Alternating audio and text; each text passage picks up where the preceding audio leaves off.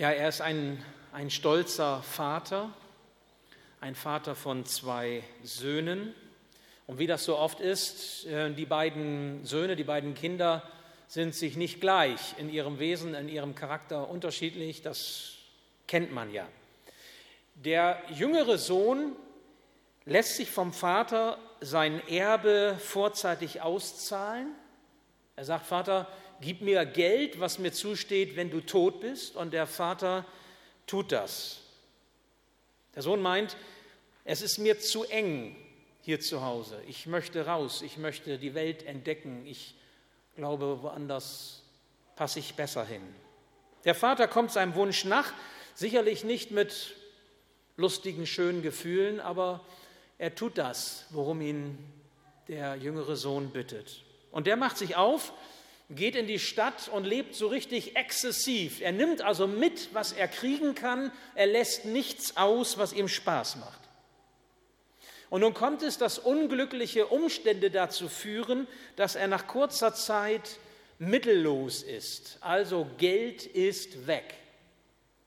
Und mit dem Geld, das weg ist, sind dann auch seine vermeintlichen Freunde auf einmal weg.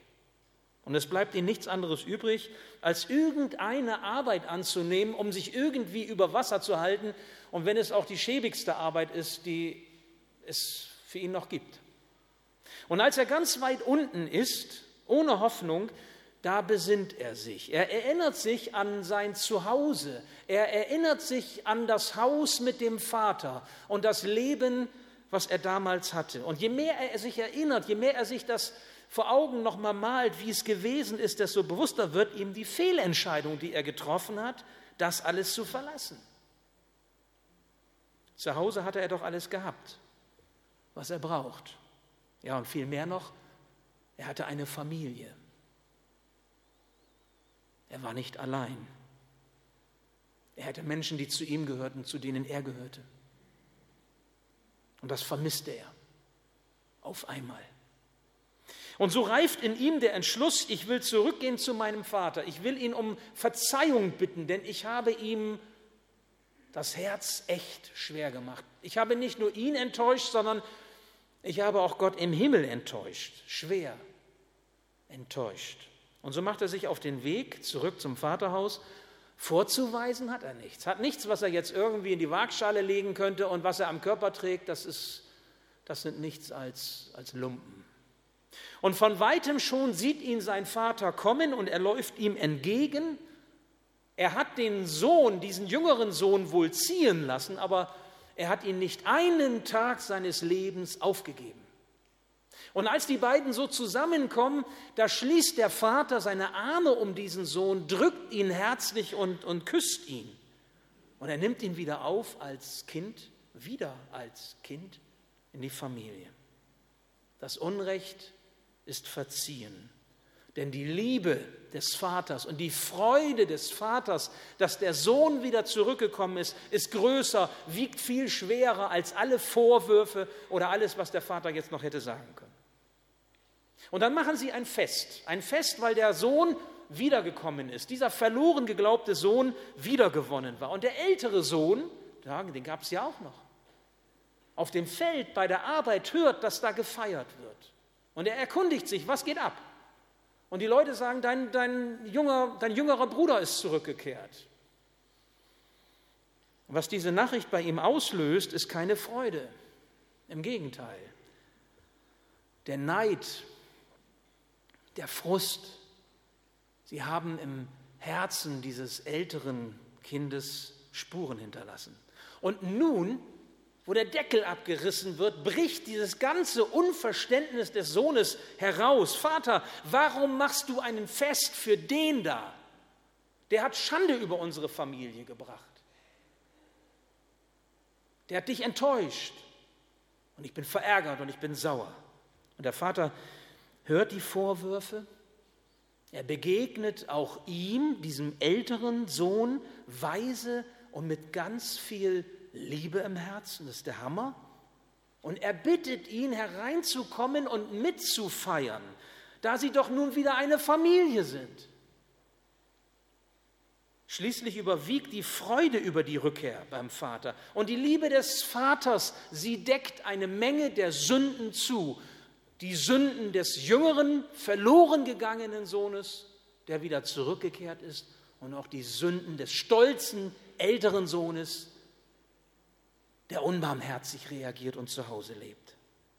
Diese Liebe gilt beiden Kindern, dem Älteren wie dem Jüngeren. Soweit diese Geschichte. Ich glaube, viele kennen sie.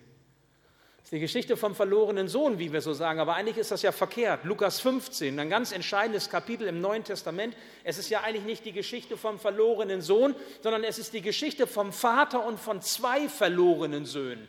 Denn der, der zu Hause geblieben ist, der war auch ziemlich verloren. Runter von der Spur, auf die Gott ihn gestellt hat. Ja, wie das so ist. Es gibt Sohne und Sohne. Auch hier bei uns. Und wisst ihr, diese Geschichte, diese Geschichte vom, vom Vater mit den beiden Söhnen begleitet uns in der Allianz Gebetswoche, die heute beginnt. Und ich fand es äh, total interessant, dass die Deutsche Evangelische Allianz über diese Allianz Gebetswoche das Thema gestellt hat, Willkommen zu Hause. Haben die bei uns abgeguckt. Davon bin ich überzeugt. Ist interessant, ne? Willkommen zu Hause. Also ich bin immer noch begeistert über diese Dimension dieser Geschichte, die Jesus den Menschen erzählt. Wisst ihr, diese Geschichte Lukas 15 vom, von den beiden Söhnen und von dem Vater sagt so viel aus, so viel über Gottes Wesen, aber zugleich auch so viel über uns Menschen und über unser Wesen. Und sagt aus, dass es Gott so unendlich wichtig ist, bei aller Verschiedenartigkeit die wir als Kinder Gottes so an uns tragen, dass wir eine Einheit bilden vor ihm. Eine Einheit. Und darum trägt die Predigt am heutigen Eröffnungstag der Allianz Gebetswoche das Thema der Vater Gott und seine Kinder. Und es soll uns nur ein Bibelvers heute Morgen leiten, nämlich dieser Vers 11 aus Lukas 15. Da heißt es, Jesus sprach, ein Mensch hatte zwei Söhne. Punkt. Mehr nicht. Ein Mensch hatte zwei Söhne. Da ist also ein Vater und der hat Kinder. Nun, fast genau 170 Jahre ist es her, dass 1846 bibelgläubige Christen sich zusammengeschlossen haben in der weltweiten evangelischen Allianz. Schon 1846 war es so, dass die liberale Theologie und ich sage mal die Anpassung an Zeitgeist, gesellschaftliche Entwicklung dazu führten, dass Kirche längst nicht mehr das war, nicht mehr das ist, was sie mal war oder was sie sein sollte. Und diese bibelgläubigen Christen haben sich zusammengeschlossen, weil sie gesagt haben, wir glauben daran, dass das Wort Gottes kein, kein Märchen ist, kein Märchenbuch, sondern dass es den Willen Gottes offenbart und dass das biblische Fundament uns Ausrichtung gibt im Leben und darauf wollen wir uns stellen.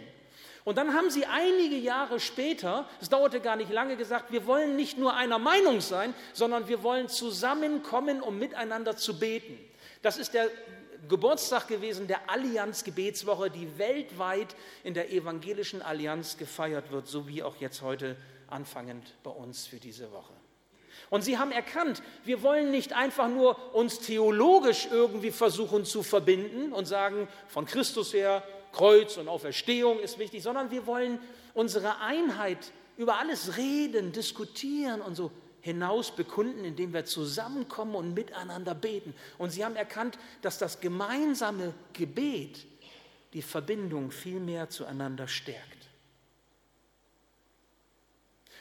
Und deswegen gibt es auch in dieser Woche jetzt in Deutschland an 1100 Orten ungefähr Gemeinschaften, wo Christen zusammenkommen, um miteinander zu beten. Aus den Freikirchen, aus den Landeskirchen, aus den Werken, aus den Einrichtungen, auch aus fremdsprachigen äh, Gruppierungen, eben evangelikale Christen.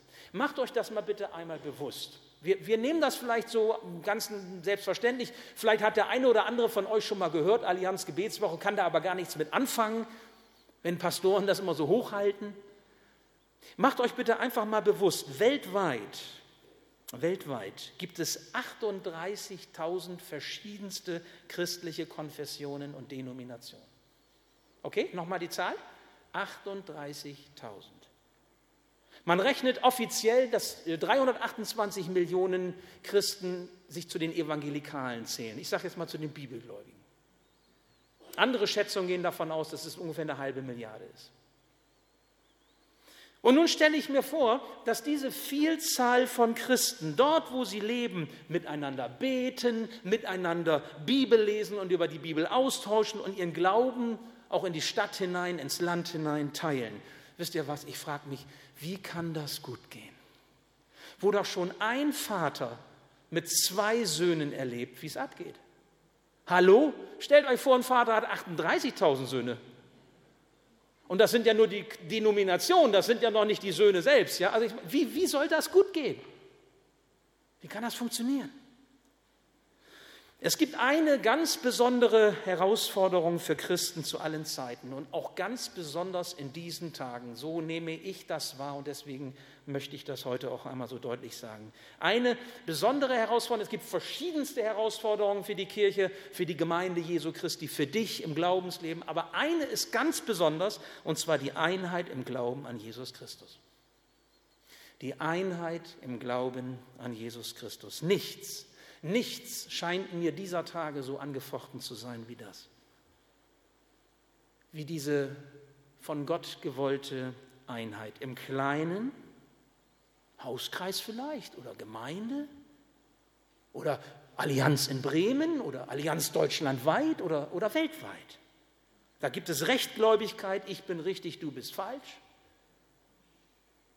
Da gibt es Stolz, ich weiß es besser als du.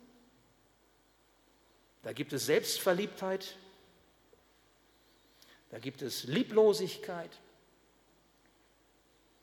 da gibt es eigenes Überzeugtsein, was sich über andere stellt und was ich wahrnehme und was mir mehr und mehr auffällt, ist die Respektlosigkeit im Umgang miteinander, die mangelnde Achtung. Und das, was ich sage, ich rede jetzt über, über Christen, ja. Das sind Evangelikale, an die ich jetzt denke. Das sind wir. Das sind die, die sich zusammengeschlossen haben 1846 vor 170 Jahren und gesagt haben, wir wollen eine Einheit bilden, weil wir an Gottes Wort hängen und weil wir von Jesus überzeugt sind und weil er uns zusammenstellt und wir dürfen sogar miteinander beten. Wir dürfen sogar das Abendmahl miteinander feiern.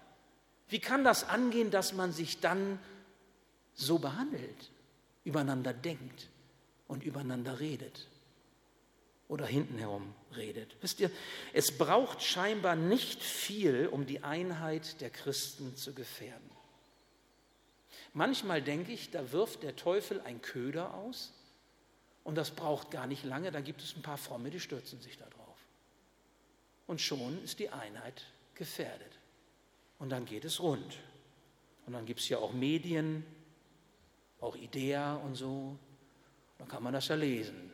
Pro und Contra, Contra und Pro, hin und her. Wisst ihr, schauen wir die Aussagen der Schrift genauer an, dann sehen wir, Gott ist die Gemeinschaft der Gläubigen überaus wichtig. Wenn wir ins Neue Testament hineinschauen, ist ganz viel die Rede davon, eins zu sein im Glauben an Jesus Christus.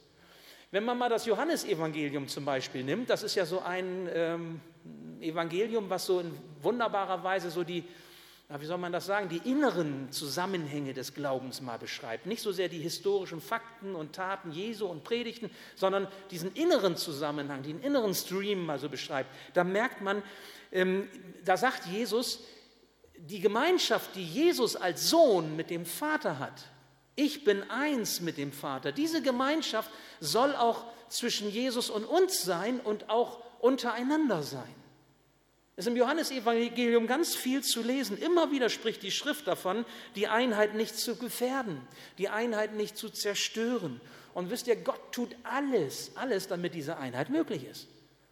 Er schenkt uns Versöhnungsbereitschaft, er schenkt uns Vergebungsbereitschaft, Freundlichkeit, Güte, Gnade, Liebe. Das volle Paket, alles gibt er uns durch seinen Heiligen Geist. Und wenn du vom Heiligen Geist geführt und geleitet bist, dann kannst du das leben. weil er dich dazu befähigt, zur Einheit. Tja, aber letztlich ist es immer seine Liebe, die uns miteinander verbindet. Früher habe ich mal so gedacht, so als junger Theologe, als junger Pastor, na, ja gut, klar, Liebe ist immer gut, ne? Liebe ist immer richtig, ist klar, aber ich habe gedacht so, nee, wir brauchen auch gleiche theologische Positionen. Wir brauchen gleiche Überzeugung. Und ich habe natürlich irgendwie gedacht, habe ich nicht gesagt, aber meine ist schon die richtige. Ich meine, das meine ich immer noch. so ist das nicht. Nein, aber es hat sich etwas verändert. Es hat sich etwas in mir verändert. Wisst ihr, was uns verbindet als Christen miteinander, und ich sage das wirklich so, wie ich es meine, in der Gemeinde, aber auch darüber hinaus, nehmen wir jetzt mal die Allianz, die evangelische Allianz, sind nicht die theologischen Positionen, sind nicht die Meinungen, die wir haben, die Überzeugungen, auch nicht die Erkenntnisse, die wir haben sondern was uns alleine miteinander verbinden kann und was Gott die Ehre gibt, ist die Liebe, die uns verbindet. Über alle Unterschiede hinweg. Es wird niemals Einheit im Glauben möglich sein, wenn wir denken, das passiert erst, wenn wir alle einer Meinung sind. Hallo, das passiert doch noch nicht mal in deiner Ehe. Andreas Klons hatte vorhin im 10 Uhr Gottesdienst in der Begrüßung gesagt, er hat von Polizisten gehört, dass Weihnachten das Fest der Polizei ist, weil da kommen die Familien zusammen und das geht in der Regel nicht gut. Da gibt es so viele Polizeieinsätze. Ja, seht ihr, also wenn das schon in der Familie nicht klappt, wo wir aus einem Fleisch und Blut sind, wie soll das dann bitte schön in der Gemeinde Jesu Christi klappen mit der Einheit? Versteht ihr, was ich meine? Was wir brauchen, ist nicht eine Meinung, die haben wir nicht immer miteinander. Was wir brauchen, ist die Liebe, die von Gott kommt, die diese Grenzen und Trennungen überwindet. Es gibt einen Bibelvers in diesem Zusammenhang, als ich so die Predigt vorbereitete, der mich immer wieder, das hört ihr auch, immer wieder ähm, da so zwischenfunkte. Das war 1. Petrus 4, Vers 8. Da heißt es, die Liebe von Gott deckt eine Menge Sünden zu. Ein ganz spannender Vers. Klar, Jesus vergibt Sünde, aber da heißt es, die Liebe, die Gott schenkt, deckt eine Menge Sünden zu. Und das ist genau das, was wir erlebt haben mit dieser Geschichte, was wir gehört haben. Der Vater, der nicht aufgerechnet hat, der nicht gesagt hat, du hast Recht, älterer Sohn, oder du hast Unrecht, jüngerer Sohn, oder andersrum, sondern der gesagt hat, meine Liebe ist für euch beide. Ihr habt beide Dreck am Stecken und ihr braucht beide meine Liebe. Und ich bin der Vater und ich schenke sie euch. Und ich liebe euch zurück in die Gemeinschaft der Familie. Wisst ihr, und so freue ich mich über die Allianz Gebetswoche. Ich freue mich über die Allianz Gebetswoche, auch wenn ich mich nicht immer über die Allianz freue. Ich bin sechs Jahre Allianzvorsitzender jetzt. Ich darf noch vier Jahre weitermachen. Ich freue mich nicht immer. Sag das ganz offen mal. Aber ich weiß, und das will ich glauben, Gott mit seiner Liebe deckt eine Menge der Sünden sowohl bei anderen als auch bei mir. Und das ist die Voraussetzung für Einheit. Das ist die Voraussetzung, um sich eins zu machen. Und ich freue mich über diese Geschichte, über den Vater und den beiden Söhnen, mit diesen verschiedenartigen Kindern, denn sie sagt mir so viel im Blick auf unsere Gemeinschaft hier in der Gemeinde, aber auch eben in der evangelischen Allianz. Die Liebe des Vaters reicht für beide Söhne. Und ich möchte euch jetzt einmal noch mal so zur Erinnerung vier Leitlinien mitgeben, die sich mir aus diesem Text ergeben. Wir, wir sehen sie auch hier vorne. Nur ganz kurz. Wir haben einen Vater, das ist das Erste. Wir sind seine Kinder, das ist das Zweite. Gott hat viele Kinder, das ist das Dritte. Und das Vierte, Gott, der Vater, ist auf Zuwachs aus. Er muss den Zuwachs lieben, anders kann ich das nicht verstehen. Betrachten wir das mal ganz kurz. Wir haben einen Vater. Wenn es heißt, Gott ist mein Vater, dann ist es natürlich klar, er ist nicht nur mein Vater, sondern er ist der Vater von allen, die seine Kinder sind, durch den Glauben an Jesus Christus. Ob das in der Gemeinde ist, in der Denomination, ob das dort ist oder ob, ob die dieselbes Taufverständnis haben wie ich, ob die selbst, äh, dieselbe pneumatologische Lehre haben, Heiliger Geist, die Gabenlehre, ob so oder so oder. Nein, da, wo ein Mensch durch den Glauben an Jesus Christus ein Kind Gottes wird, hat er denselben Vater wie ich. Das muss mir ja nicht immer gefallen. meine, es ist ja, es kennt ja diesen Spruch. Ne? Ich muss dir nur mal vorstellen, mit dem oder mit der verbringst du die Ewigkeit. Guck mal jetzt schon, dass es einigermaßen gut geht. Es muss mir nicht immer gefallen, aber der Vater hat es so gewollt. Und wisst ihr, ich stelle mir jetzt so vor, wenn wir zusammenkommen am nächsten Donnerstag, um den gemeinsamen Gebetsgottesdienst in der FCB um 20 Uhr zu feiern, dann möchte ich dich doch einfach mal bitten, nimm das doch als ein Zeichen für diese Einheit im Glauben, egal wie du über irgendetwas denkst. Das interessiert nicht. Was Gott interessiert, ist, dass du dich eins machst mit den Geschwistern im Glauben und dass du ein Zeichen setzt dafür, dass dir diese Einheit wichtig ist. Und ich lade dich ein, komm dazu. Auch wenn du noch nie am Donnerstagabend dabei warst. Wir lassen extra den Sonntag ausfallen dafür. Komm dazu. Es ist unser Wunsch, unser Gebet, auch als Verantwortliche, dass, dass wir ein Zeichen setzen in, durch die Generationen hinweg und sagen, jawohl, FCB ist groß genug, 1500 Leute passen rein. Komm dazu. Und wenn du sagst, ich, ich möchte aber auch Gott mit, mit Liedern loben und Musik ist, dann nimm den Dienstag wahr, ein neues, neues Format, wo wir sagen, wir wollen Gott loben, gemeinsam Lobpreislieder singen. Wir wollen uns unter Gottes Liebe stellen und wollen uns segnen lassen mit dem, was Gott für uns bereithält. Dienstagabend, 20 Uhr, selbe Zeit wie Donnerstag, nur in der Paulusgemeinde. Und du kannst dich segnen lassen. Es werden Segnungsmöglichkeiten bestehen, verschiedene Angebote. Komm mit dazu, setz ein Zeichen. Setz ein Zeichen, dass du ein Mensch der Einheit bist und dass dir das wichtig ist. Und ich möchte als drittes nur noch eins herausgreifen. Im Leithaus. Johannes Müller, das missionarische Projekt in der bremischen Kirche. 24 Stunden Gebet, sieben, acht Tage muss man sagen. Oder sieben Tage. Heute Abend geht es los um 20 Uhr bis nächsten Sonntag um 20 Uhr. Du kannst, wenn du möchtest, jede volle Stunde mit dazukommen und kannst mitbeten für die Anliegen, für diese Stadt, für die Gemeinden, für die Menschen, die dir wichtig sind. Ein super Angebot. Menschen sind dabei, die sich da äh, stark machen, die das mit vorantreiben. Johannes Müller lädt herzlich dazu ein. Ihr könnt euch dann da auch noch mal kurz melden bei ihm, wenn ihr Infos wollt oder wissen wollt, wie das funktioniert. Wisst ihr, das sind Möglichkeiten, wo wir uns als Kinder Gottes bekennen können zu dem einen Vater. Das ist nicht eine Frage der Theorie oder des Herzens, wo keiner reingucken kann, sondern das ist die Frage, wo wir ein Zeichen setzen. Das ist die Allianz Gebetswoche. Wo denn sonst? Wo kommen wir denn sonst zusammen? Höchstens so der Nase nach, das gefällt mir, das suche ich mir aus, das macht Spaß. Hier haben wir mal eine Möglichkeit zu sagen, jawohl, unser aller Vater und wir glauben gemeinsam an ihn und geben ihm die Ehre. Ob wir uns nun eher wie der jüngere Sohn fühlen, der vielleicht äh, zurückkehrt ins Vaterhaus, oder ob wir vielleicht sagen, ich bin wie der ältere Sohn, ich bin eigentlich schon immer dabei, ist völlig egal. Seine Liebe gilt uns allen. Und glaubt mir, sie deckt eine Menge Sünden zu. Wir haben einen Vater und wir, das ist das Zweite, wir sind seine Kinder. Ich meine, die Kinder suchen sich ja die Geschwisterschaft nicht aus. Ich weiß nicht, wie das bei dir war. Hast du dir deine, deine Geschwister ausgesucht? Ich habe eine nette Schwester, sage ich heute. Früher fand ich das äh, längere Zeit nicht so gut. Die war doof. Früher. Ja? Also wir suchen uns die Geschwister nicht aus.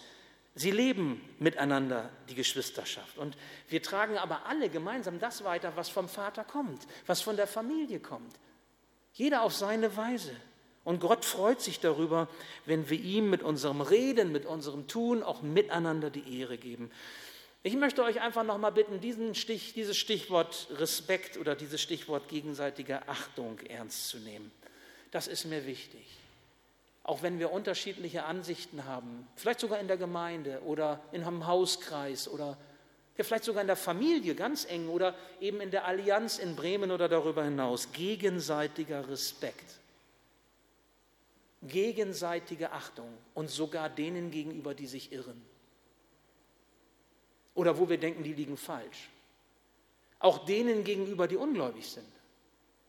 Respekt und Achtung sind Kennzeichen der Zugehörigkeit zum Leib Christi. Kennzeichen der Einheit im Glauben an Jesus Christus. Manche vertauschen Rechtgläubigkeit und ihre theologischen Erkenntnisse mit der Liebe. Wahrheit auf Kosten der Liebe. Und der Schaden, der dadurch angerichtet wird, ist vehement. Gott ist der Vater vieler Kinder. Ich bin auch überzeugt davon, dass es äh, viele Kinder sind, die der Vater haben möchte. Ähm, ich bin so, so, dankbar. Gott ist ja der Einzige, der, der sich um alle seine Kinder gleichzeitig kümmern kann. Ne? Das können wir ja als irdische Väter nicht. Aber ich bin so froh, dass Gott Gott ist und kein Mensch. Er kann das. Er kann sich um uns alle gleichzeitig kümmern. Er ist für uns alle Trost, Ermutigung, Hilfe und Zurechtweisung, so wie wir das brauchen. Und wir dürfen einander ermutigen, den Weg zum Vater zu suchen, mit ihm unterwegs zu sein. Ich frage mich, wie können wir uns über zweitrangige Fragen zerstreiten und vergessen doch letztendlich dieses übergeordnete Liebesgebot, dieses gemeinsame Lob Gottes, was doch letztendlich viel wichtiger ist. Und das letzte, dieser vierte Punkt, Gott ist auf Zuwachs aus. Ja, ich glaube eben tatsächlich, dass da noch viel mehr Platz ist im Hause Gottes. Willkommen zu Hause. Seine Liebe ist unerschöpflich. Sie gilt allen Menschen. Was Jesus getan hat, das gilt allen Menschen. Nicht nur mir oder nicht nur dir, sondern auch denen, die es vielleicht noch nicht gehört haben oder noch nicht angenommen haben oder noch nicht verstanden haben. Auch die Menschen, die neu jetzt hierher kommen, aus anderen Kulturen, aus anderen Glaubensrichtungen. Auch sie sind geliebte Menschen, die Gott geschaffen hat. Und er möchte ihnen diese Botschaft der, des Heils für die Ewigkeit auch durch Jesus geben. Und wir sollen anderen offen und respektvoll begegnen, sollen sie quasi zurücklieben ins Vaterhaus, wie der verlorene Sohn zurückgeliebt worden ist oder wie der andere Sohn. Wisst ihr, das ist die Frage. Laufen auch wir wie der Vater dem verloren geglaubten Sohn entgegen und schließen ihn in die Arme? Machen wir das? Sind wir offen für die Menschen in dieser Weise? Auch für die, die nach Schwein stinken oder wonach auch immer, wie der verlorene Sohn gestunken hat und nur Lumpen anhatte? Gehen auch wir wie der Vater diesem stolzen Sohn entgegen, um ihn herzlich einzuladen zu dem Fest, das gefeiert wird, weil ein Mensch umgekehrt ist, gerettet worden ist? Oder haben wir uns schon so schön eingerichtet in unsere Kuschelecke und sagen, pff, ist mir doch egal, sagen wir nicht, aber denken wir. Wer kümmert sich um die, die es brauchen? Es gibt so viele stolze, respektlose, selbstgerechte Christen. Und es gibt so wenig Barmherzigkeit und Offenherzigkeit. Ich möchte schließen mit einem letzten Gedanken in dem Zusammenhang.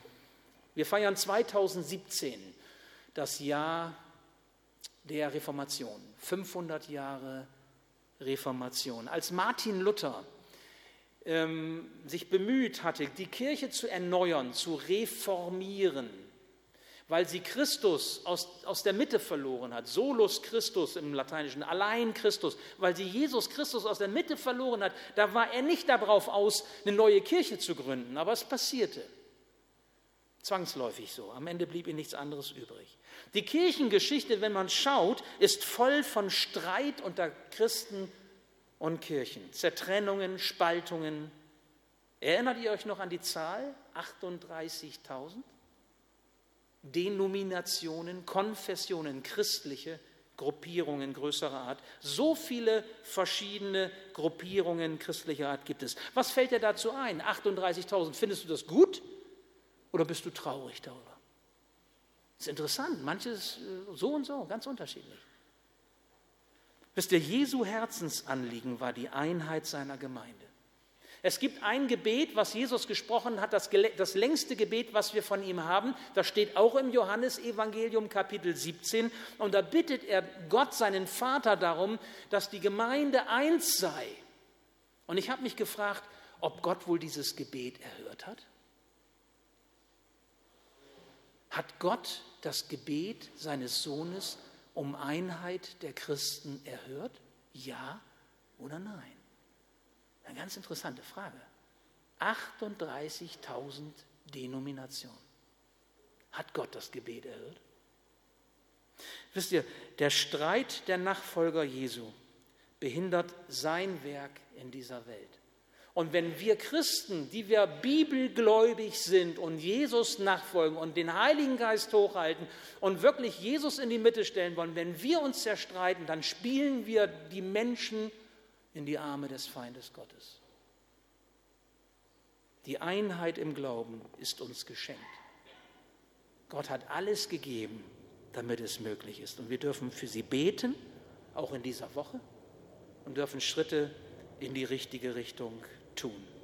Ich glaube, dass das für die Zeit des Endes, für die Endzeit, wie wir das so nennen, vom Neuen Testament her diese Haltung ganz entscheidend ist. Nicht die Einzelerkenntnisse, nicht das, was mich umtreibt, steht im Zentrum der Welt, sondern das, was Gott will für seine Familie, für seine Kinder, wo er der Vater ist und wo er uns zusammenstellt, weil es ihm die Ehre gibt und weil es ein Zeichen für die Einheit ist, die er mit uns hat. Das soll die Allianz Gebetswoche 2016 treiben. Und so macht es Sinn, wenn du dich mit reingibst. Wenn du heute nach Hause gehst und überlebst, überlegst mit dem Programm, was du hast von der Allianz Gebetswoche, wo kann ich mich mit einbringen? Wo kann ich dazukommen? Wo bin ich dabei? Und setze ein Zeichen und sage, jawohl, ich bin auch ein Allianzmensch. Nicht, weil ich alles gut finde. Du musst auch, auch meine Theorie nicht, Theologie nicht teilen. Darum geht es nicht. Aber es geht um die Einheit im Glauben. Und dazu kannst du dich stellen, indem du dabei bist oder nicht. Wenn du dabei bist, dann wirst du erleben, wie Gott sich im Himmel freut als dein Vater. Und er wird dich beschenken mit seiner Liebe. Er wird dich segnen, davon bin ich überzeugt, weil das sagt er in seinem Wort. Ich bete noch. Ja, lieber Herr Jesus, hab Dank, dass du diese Einheit willst. Diese Einheit deiner Kinder, die Einheit ja, deiner Geschwister, Schwestern und Brüder hast du sie genannt, die Kinder des Vaters im Himmel. Und du hast alles möglich gemacht, damit es geschehen kann. Du hast deine Vergebung geschenkt, du schenkst uns die Gaben des Geistes und sie verbinden uns miteinander. Und ich möchte dich so sehr darum bitten, dass die Allianz Gebetswoche, ja, dass unser Leben das widerspiegeln kann und dass etwas deutlich wird von dem, was, was du uns bedeutest, dass wir dir die Ehre geben können, auch in dieser Allianz Gebetswoche, auch indem wir dieses Zeichen der Einheit setzen, bei aller Verschiedenartigkeit auch bei allem, was uns vielleicht Mühe macht oder wo wir Dinge anders sehen oder nicht mitkönnen oder was auch immer. Dass wir eins werden in dir. Herr, das ist kein Luxus, den wir uns leisten, sondern das ist überlebenswichtig, weil du der Gemeinschaft in dir deinen Segen verheißen hast und weil wir einander brauchen, gerade auch auf der letzten Wegstrecke. Und so hab Dank, Herr, für dein Wort, das du uns sagst und hab Dank auch für das Hören miteinander und hab Dank, dass du uns an die Hand nimmst, dass du so viele Hände hast für jeden von uns. Danke dafür. Amen.